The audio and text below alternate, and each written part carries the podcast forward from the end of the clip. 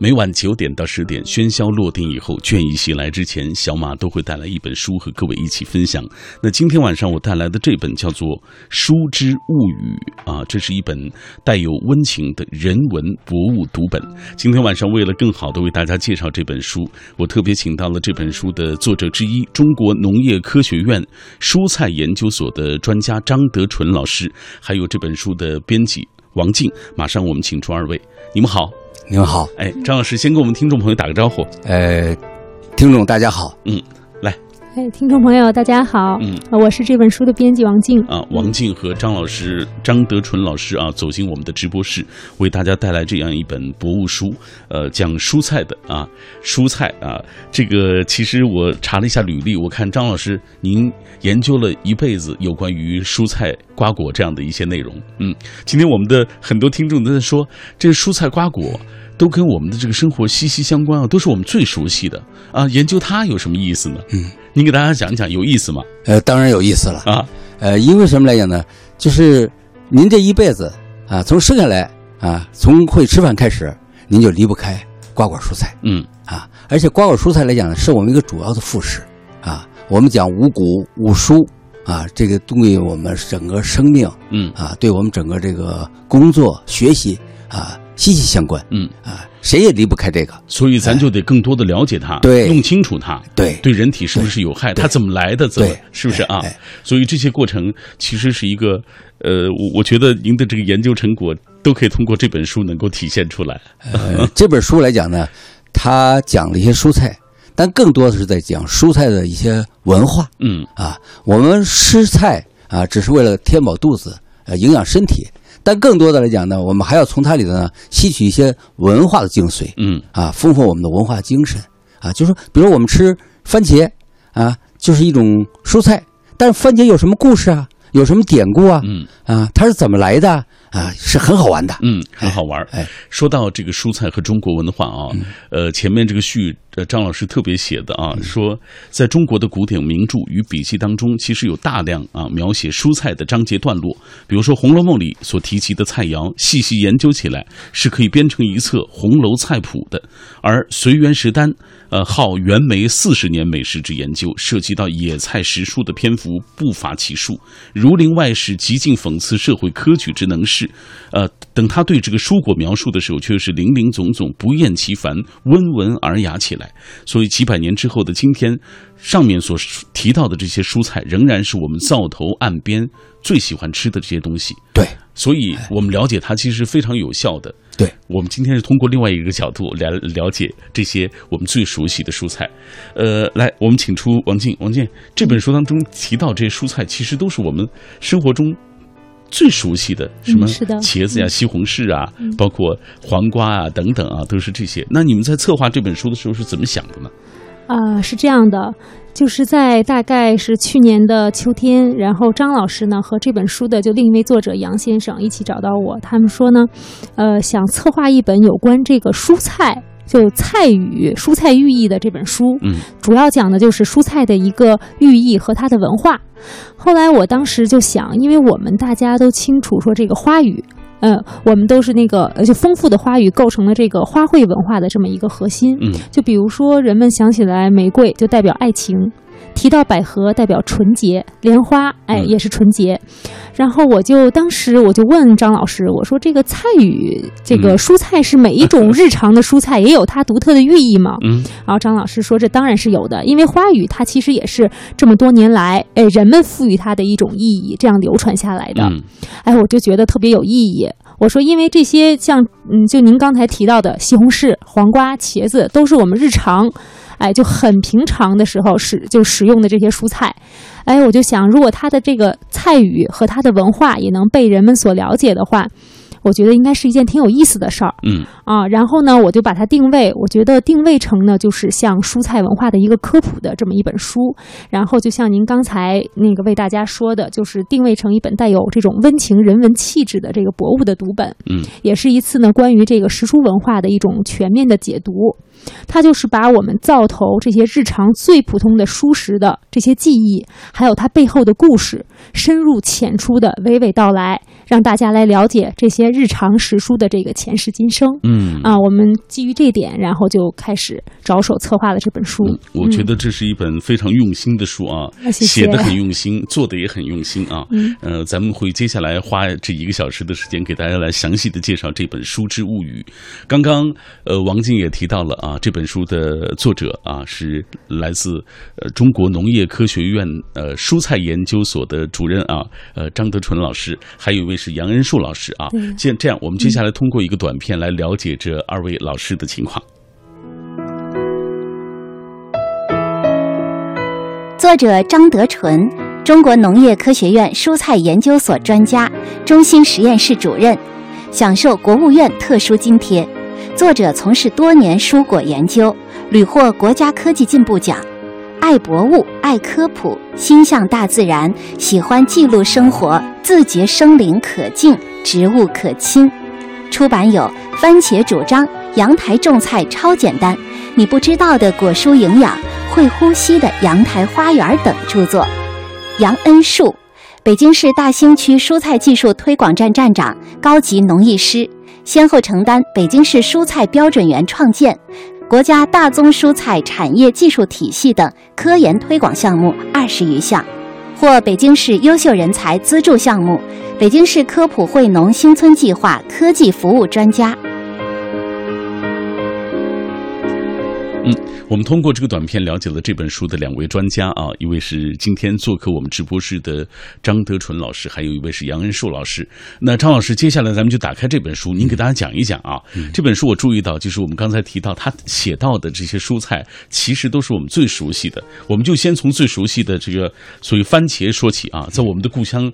这个番茄我们叫西红柿啊，因为它有那个茄红素啊。呃，给大家讲讲啊，这个番茄，我看你们一开始就说和上帝一起来到中国的番茄是传教士传到中国来的。对，嗯，这个番茄呢，呃，我们叫西红柿，呃，天津人呢叫火柿子。火柿子，啊，呃，这个东西来讲呢，它不是我们原产地的，嗯。啊，它是产在南美洲的，呃，大约这个在哥伦布发现新大陆的时候啊，发现了这个东西。嗯，那么从发现这个东西到人们吃这个东西，经历很漫长的时间哦，啊，很漫长的时间。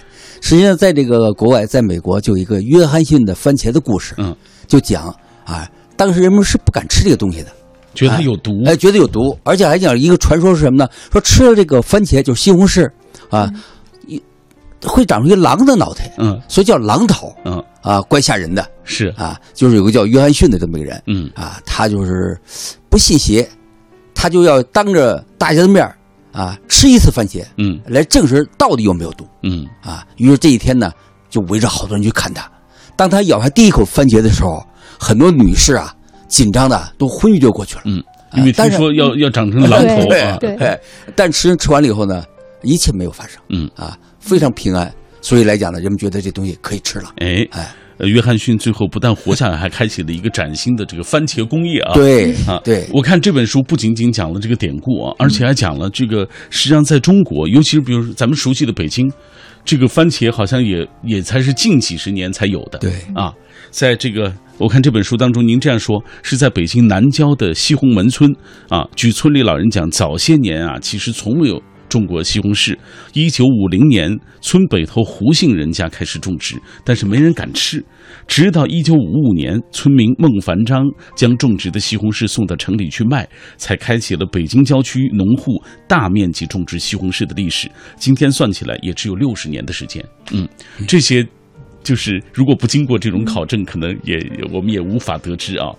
呃，你看一个小小的西红柿有这么多的典故，辣椒就更不说了。辣椒里面还有更多的一些内容啊！我看您这个辣椒，你给它这个菜语，所谓菜语就是激情革命。因为毛主席曾经说过一句话吧，说是这个啊，怎么讲？他说，如果不吃这个这个辣椒，就没法闹革命。哎，给大家讲讲辣椒。这个大家都知道。呃，当你吃辣椒以后呢，你会感到一种热热辣辣的感觉，而且会冒汗嗯啊，给人一种激情。所以来讲呢，我们这个主席他曾经说过嗯：“不吃辣椒不革命。”嗯啊，这个句话大家都熟悉。嗯啊所以来讲呢，我们认为辣椒来讲呢，确实给人有力量，嗯呃，给人有勇气啊。你比如说我我们说一说这个辣椒对人体它的好处是在哪里？好处哪呢嗯？我们从最通俗的讲，我们知道四川人喜欢吃辣椒，嗯，也知道四川有个叫棒棒的，对，所谓棒棒就是扛力卖力气的，卖力气的哎啊，，他就说不吃辣椒扛不动，嗯哎，辣椒这个东西来讲，它可以刺激口腔，刺激口腔以后呢，可以增加食欲，嗯，使人更多的吃到淀粉的东西。劳动人民是需要大量淀粉的，哎，通过有淀粉以后来讲，他才有劲儿，才能干活儿。啊。所以过去来讲呢，说穷人过年不辣就咸。嗯。啊，所以辣椒来讲呢，是过去劳苦大众一个最能下饭的东西，嗯，哎，而且这本书当中您还提到这个辣椒素的一个作用，对辣椒素，嗯。辣椒素来讲呢，它是在辣椒里分离出来一种东西，这种东西呢，它可以燃烧脂肪嗯啊，所以辣椒来讲呢，还有减肥的作用，啊，但很有趣儿来讲呢，就是说人吃辣椒是辣的，但鸟吃辣椒呢是甜的，嗯啊，这是经过科学研究的，啊，为什么来讲呢？鸟吃辣椒是甜的呢？是吧？就是说它在这个进化过程中啊，辣椒喜欢让鸟去吃掉它，嗯因为鸟吃完辣椒以后，那籽儿到它肠胃里头不能消化，那么鸟呢到处去飞，然后随粪便呢就把这籽儿排出来了，哦。就为辣椒啊进行了传播。所以你看看世界上啊万物之间的联系啊，所以非常有意思的是，很神奇啊，哎这个过程 哎，所以你这段特别写到说鸟类吃辣椒就如同在嚼这个口香糖一样，哎，呃，说经过多次实验表明，如果是辣椒的果实被小型的哺乳动物吃掉的话，那种子经过消化排出，它就不能够再发芽了，而鸟类的消化系统基本上不会对辣椒种子造成伤害，所以科学家认为，辣椒之所以辣。是出自保护自己的需要。辣椒不想让哺乳动物把它们的果实吃掉，所以才在果实里产生了辣椒素。这样吃不了辣的哺乳动物呢就会放弃，而鸟类却丝毫吃不出半点辣味儿。它们的感觉感受系统和哺乳动物是不一样的，所以体内的辣椒素受体这个会发生变化，且辣椒素能给它们清爽的感觉，还有止痛的功效。这个止痛的功效好像还有一说，就是它能够代替部分的那个麻醉剂的那个那个那个对那个效果。对对对，它会使人这个兴奋啊，主要就是吃辣椒是上瘾的，嗯，呃越吃越能吃。越吃越能吃，还真是。哎王静爱吃辣椒吗？我之前不太爱吃，因为我是河北人。呃后来我大学是在武汉读的，嗯嗯后来就喜欢上吃辣椒了。你看，我们今天通过这样的 一本书，才能搞清楚，就是原来我们和食物之间，和食物和这个所谓这个食物链之间的这个关系啊，是不是？对的，对的。哎，好，品味书香，我们今天带来的这本书是非常有意思的一本博物书，叫做《书之物语》。在今天节目进行的过程当中，也有很多的朋友在跟我们保持紧密的联络啊。大家也说到了，呃，所谓这种。呃，一些博物类书的一些相关的情况。这样，我们先透过一个短片了解这本书，稍后回来分享大家的留言。蔬菜是人们餐桌上一味不可或缺的元素。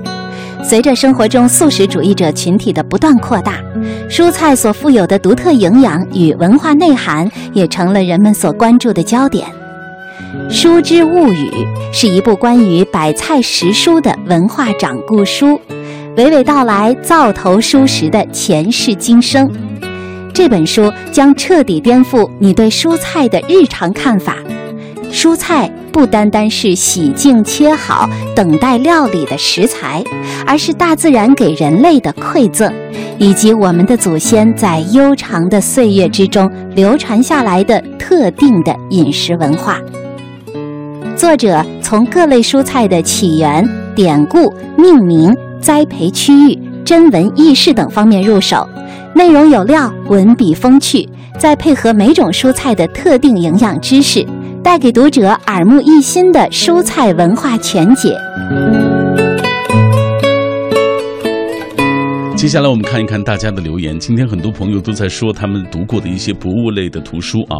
记忆长歌说，博物类的图书古已有之啊。咱们看这个春秋战国先秦诸子中的《周易》《老庄》，还有《寻梦山海经》啊，魏晋章华博物志齐名要求啊，包括这个呃所谓呃明代的《本草纲目》啊，国外从古希腊的《理想国》到法国法布尔的《昆虫记》，再到美国梭罗的《瓦尔登湖》，可谓是浩如烟海。害。作者既专且博的知识面胸襟博大，对自然万物有一颗上下求索的赤子之心和关注之情。呃，爱之者著书，求之者读书，都是从中得到了博览万物的乐趣。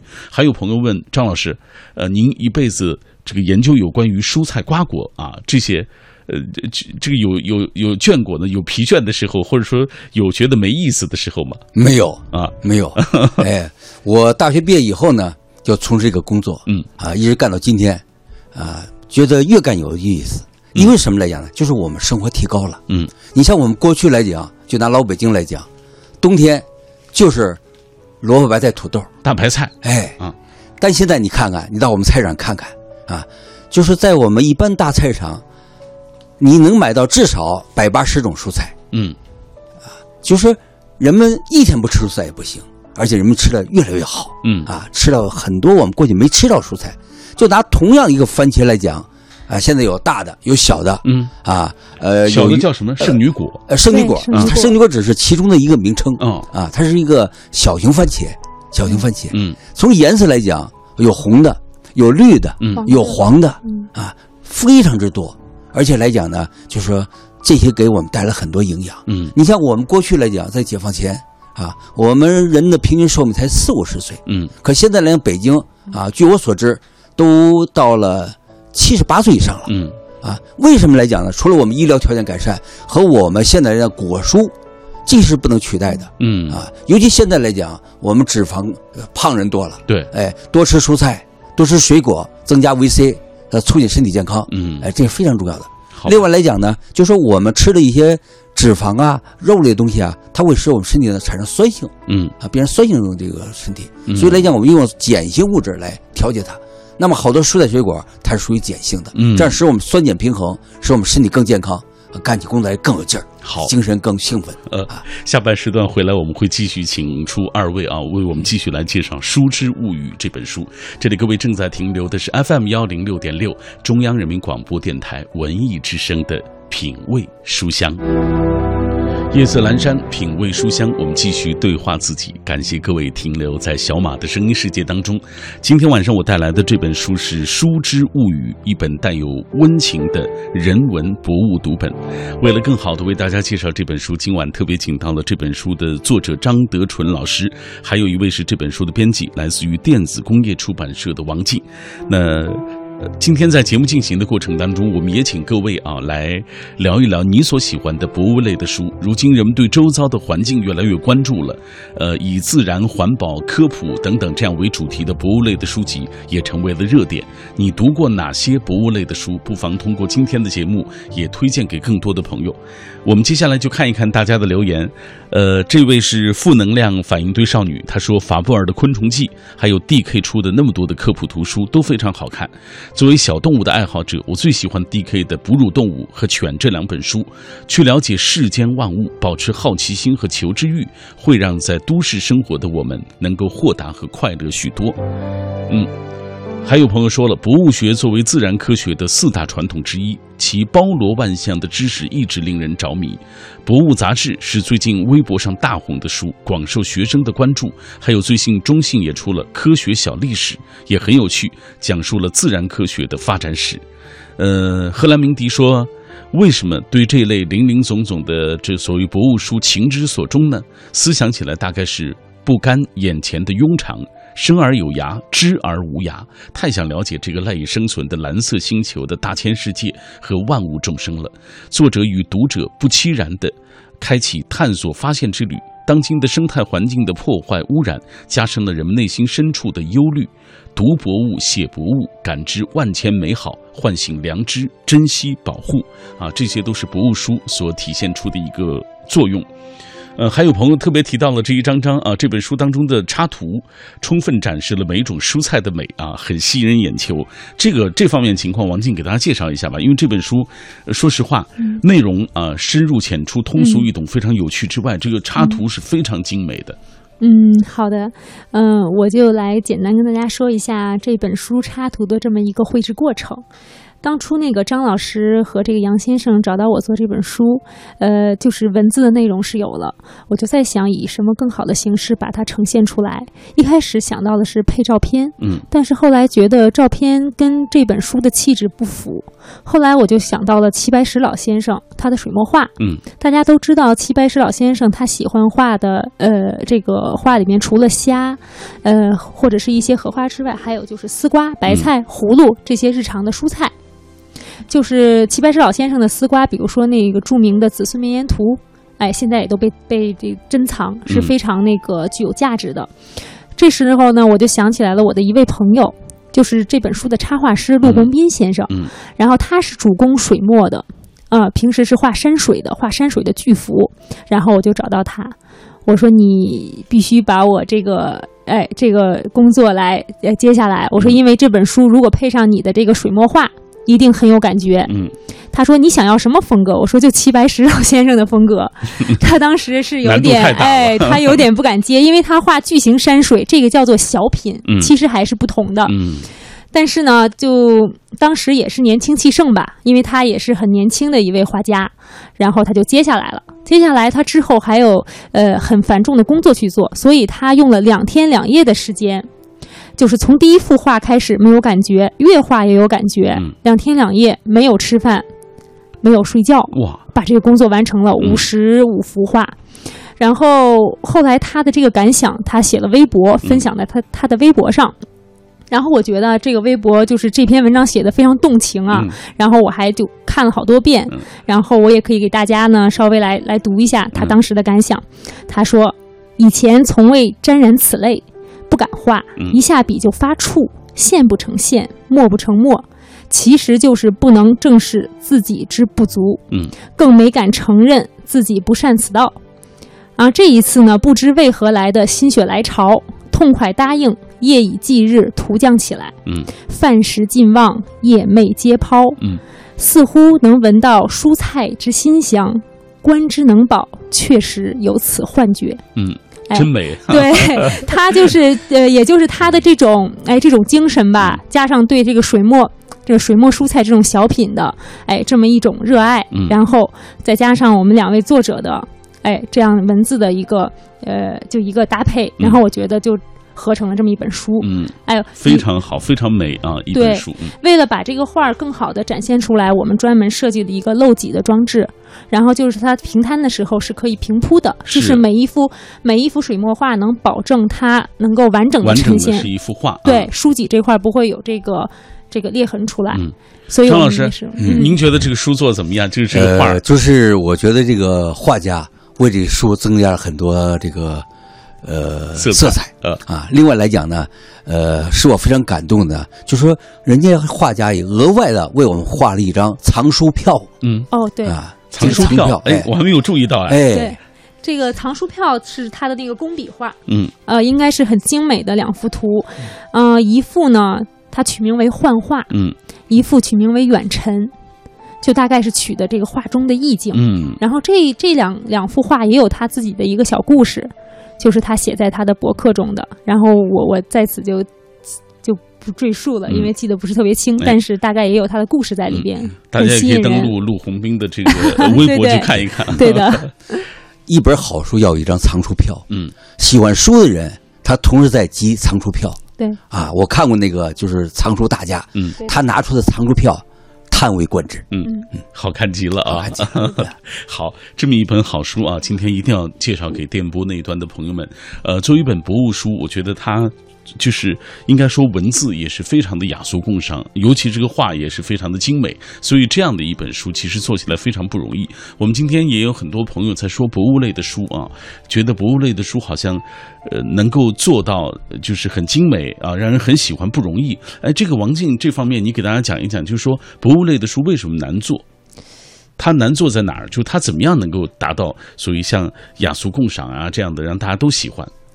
我觉得主要还是关于他那个书中语言的一个深入浅出，这是对写作的一个要求。嗯因为科普嘛，你就是从科学出来，然后普及给大众。嗯嗯，现在我觉得研究类的专著不缺，然后像一些大众类的心灵鸡汤类的文章也不缺，但是好的科普图书呢，就是我觉得原创的书籍可能还是就较之国外啊，还是有有一点欠缺。所以之后呢，我觉得就像这种原创原创类的科普图书，还是呃我们应该多多去做。嗯然后像国外的一些科普图书，就是被称为经典的，像《万物简史》，嗯像包括我喜欢的那个《发现之旅》，因为我喜欢旅游嘛，嗯它记录了就是历史上的这种十次自然的探险，像这类的，还有包括 D.K 的。嗯也，一些科普书对，啊非常适合这个青少年，尤其是青年去阅读。嗯包括我们最近出的像 D.K 人类的思想那个系列，就哲学百科、心理学百科，嗯还有我们出的《密码的奥秘》这类科学之美，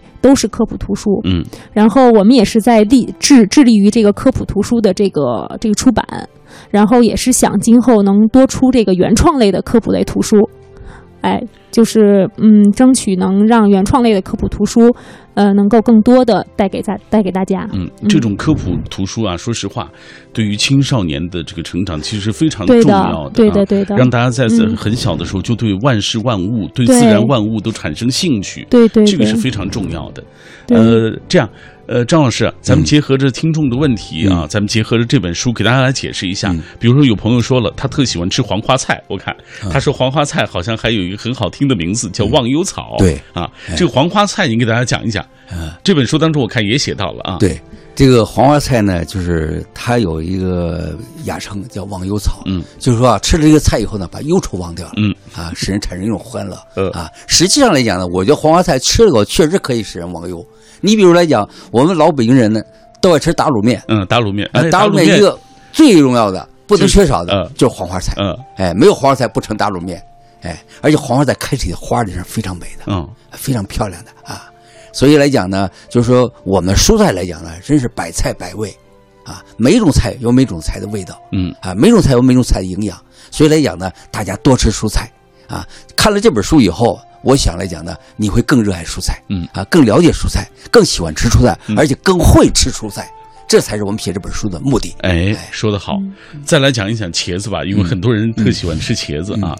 这个这个茄子，咱们日常的这吃的也比较多，什么有这个茄子面啊等等啊，嗯然后炒茄子、子烧茄子、啊哎茄子卤啊，对对。讲一讲茄子，我看这本书当中你也写到了嗯啊，说中国是茄子的第二起源地。对啊，为什么这么说？第一因为来讲呢？第一起源地是在南美洲，哦，南美洲哎。但是来讲呢，它到我们来以后，我们经过不断的进化以后呢，我们成为第二起源地。那么茄子来讲呢，是在我们国家有着悠久栽培历史。嗯你去读《红楼梦》，啊，《红楼梦》里一个大家都最熟悉的叫茄想，嗯就是刘姥姥进大观园，她吃到茄子，嗯，不知啊其味。呃不知其味哎呀，她觉得这个东西是什么东西呢？人家告诉她是茄子，嗯他就说了：“别骗我老太太了啊！如果茄子这么好吃，我们什么都不种了。”嗯其实就是茄子，茄想。嗯啊，这个东西来讲呢，现在也成为一个红楼菜中的一个最著名的菜肴了。嗯另外，茄子还有一个很好的典故，就是我们照相的时候，嗯啊，大家说茄子，哦，对对对这，样这个是谁来讲呢？这是我们一个电影艺术家，嗯。大家都是很熟悉的，尤其老同志孙道临先生。嗯，啊，他发明的，啊，这因为他考虑到这个说茄子是口型，这是一个微笑的口型。那么经过大家演变以后，大家接受这个东西了，嗯。所以现在大家都知道，凡是到照相的时候，一二三，茄子，嗯。啊，那茄子能提供给我们人人体哪些营养呢？呃，茄子来讲呢，它富含维生素这个东西，嗯。啊，还有好多膳食纤维，另外它含有维生素 P，嗯。啊，这个东西来讲对人体是非常有健康的啊。嗯，而且茄子这个东西来讲呢，怎么吃都行，啊，凉拌的，凉拌的、嗯。切泥嗯。啊，红烧的，比如说这个烧茄子嗯，烧茄子，炸茄盒对，啊，呃，做茄篓嗯。嗯。啊，做茄干儿嗯。啊，茄子是百吃不厌，嗯，而且茄子也好多品种，有长的，哎有长的圆的啊，哎，味道还都不一样。，对，对，这个还有区别。你比如像北京要吃烧茄子，嗯必须用圆的哦，嗯啊；东北人吃烀茄子必须用长的。嗯啊，南方来讲呢，吃茄子吃馅儿茄子嗯，啊，所以那南方烧茄子和北方烧茄子是不一样的。听得出来，这个张老师不仅是蔬菜专家，也是美食专家。哎呀，我们为了让大家更多吃蔬菜，所以要种好嗯啊，卖好，还让大家吃好，啊这才达到我们最终的目的。好，品味书香啊！我们今天带来的这本书叫做《书之物语》，很漂亮的一本书。这样，接下来我们继续通过一个短片了解这本书的相关内容。书之物语》是一本带有温情的人文博物读本，娓娓道来灶头书时的前世今生。水墨画师精心绘制书中插画，丹青勾勒蔬菜之百态千姿。这本精致的小书可以帮助我们更深入了解食材，也帮助我们在了解食材的基础上建立正确而健康的饮食观念。正如文中所说，蔬菜不单单是洗净切好等待料理的食材，而是大自然给人类的馈赠。是我们的祖先在悠长的岁月中流传下来的特定饮食文化。换个角度看蔬菜，耳目一新，重新发现蔬菜之美。换个角度看蔬菜，重新发现蔬菜之美，这就是我们今天做这本书啊，这本书所呈现的一个最重要的内容。今天在节目进行的过程当中，很多朋友在跟我们一起分享他们读的这些博物类的书。啊，枫叶百合说：“我最喜欢这类博物书了，养心益智、怡情科普。比如美国的艾伦·维斯曼的《没有我们的世界》啊，假想有朝一日人类谢幕了，地球这个大舞台该怎么样上演自然话剧呢？或许就会失去很多精彩吧。有些小郁闷，但是万物如常，离了我们，地球也照样转，太阳照常升起。我们并不是万物永恒的主宰，只是万千演化的自然之子。”只是匆匆过客，所以我们要敬畏自然啊！这是这位朋友的留言。呃，刚刚也有朋友提到了，说嘉宾说了那么多的这些蔬菜啊，呃，就是张老师，您个人最喜欢吃的蔬菜是什么？西红柿啊，西红柿。为什么喜欢吃西红柿呢？就是西红柿的营养是哪一项单项来讲都不是很高，嗯啊，都有超过它的，但是均衡起来它是全能冠军。嗯，怎么讲？怎么讲呢？第一，这个番茄。就是西红柿，它富含番茄红素，嗯，这个东西太有用了。就是过去我们吃番茄呢，觉得很好吃，嗯，但现在我们更关注的呢是它功能性物质，啊，就这些东西来讲量不大，嗯，但是它对人身体健康啊，以及人这个身体的长寿啊，起着至关重要的作用，嗯，比如像那老年人啊出现老年斑，嗯，实际上来讲呢，就是一种氧化过程，嗯，那么番茄红素可以抗氧化，这是已经是被医学。证明的，呃，确凿无疑的，嗯啊。另外，番茄来讲呢，比如说像老年人，他对这个就是前列腺，啊，预防前列腺这个炎啊很有作用。啊，另外，番茄来讲呢，呃，它含有各种矿质元素啊，嗯，维生素啊，啊，膳食纤维啊，都很全面。嗯，而且来讲呢，吃起来呢，既是蔬菜又是水果。嗯嗯，哎，所以这个东西来讲呢，呃，我认为啊，是上帝赐给我们一个。非常好的一个 礼品。好，哎，我想起来，我小时候啊，在我们故乡新疆，因为它冬天吃不上，所以就要做那个西番茄酱。对对对，就是把西红柿熬熬熬成稀稀的那个酱，装瓶，装到瓶里封起来。就是那会儿我们物质都匮乏啊，所以家家都要那个葡萄糖瓶子。对对对，呃，做番茄酱，我家就做过好多啊，做好多。而且您是新疆人，你们新疆一红一白，嗯，红就是番茄，白就是棉花，嗯，这在中国是首屈一指的。而且新疆的番茄，番茄红素最高。嗯，哎，而且新疆那个气候吗？呃，它日照好，嗯，呃，昼夜温差大，啊，另外来讲呢，它非常适于番茄生长。嗯，所以来讲，我们国家主要的番茄酱出口基地就在新疆。嗯啊。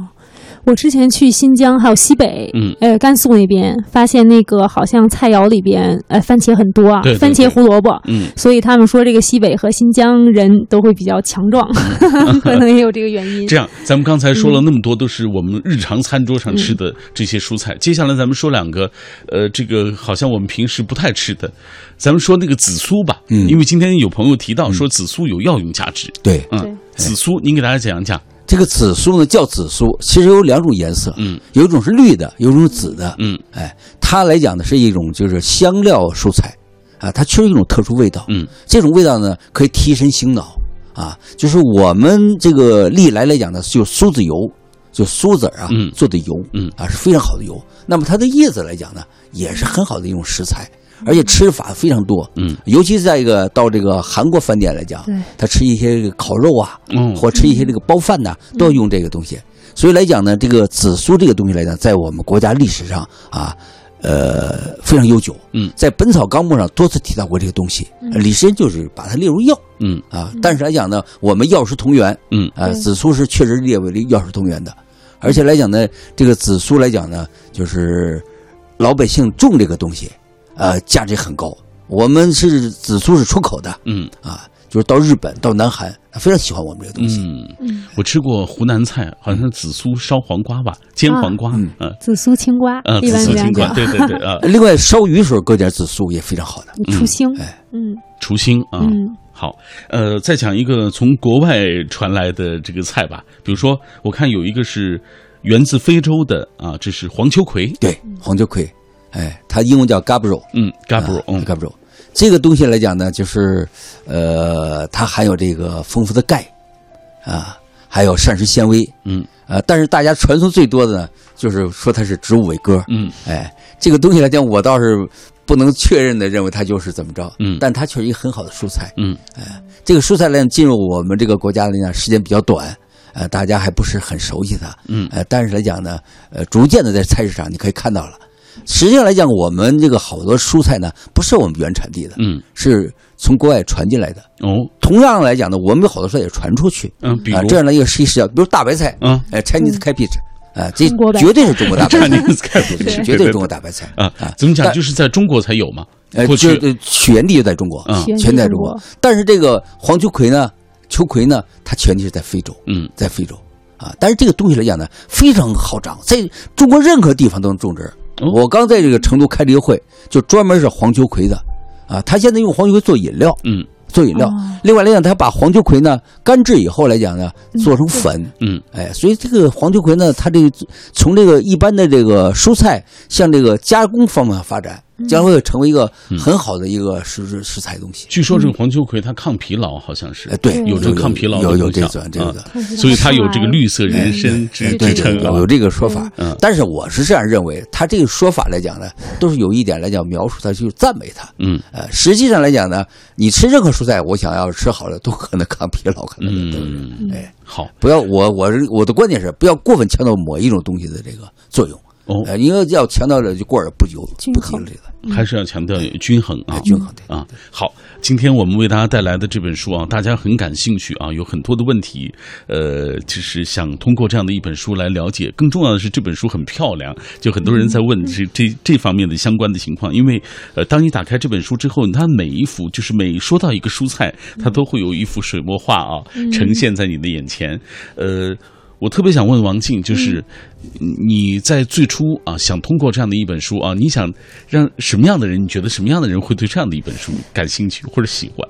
呃，我觉得是热爱生活的人吧，嗯热爱生活的人，然后呢，又比较嗯喜欢一些这个哎文艺知识的嗯啊，然后比较想了解这个日常对我们生活中的一些常见的这个熟食的文化的，嗯。哎这类的人，所以我的定位就定位在还是说让他定为品质比较品质做得好一点，嗯做得高一点，没错，哎，就这本书的确是有有料。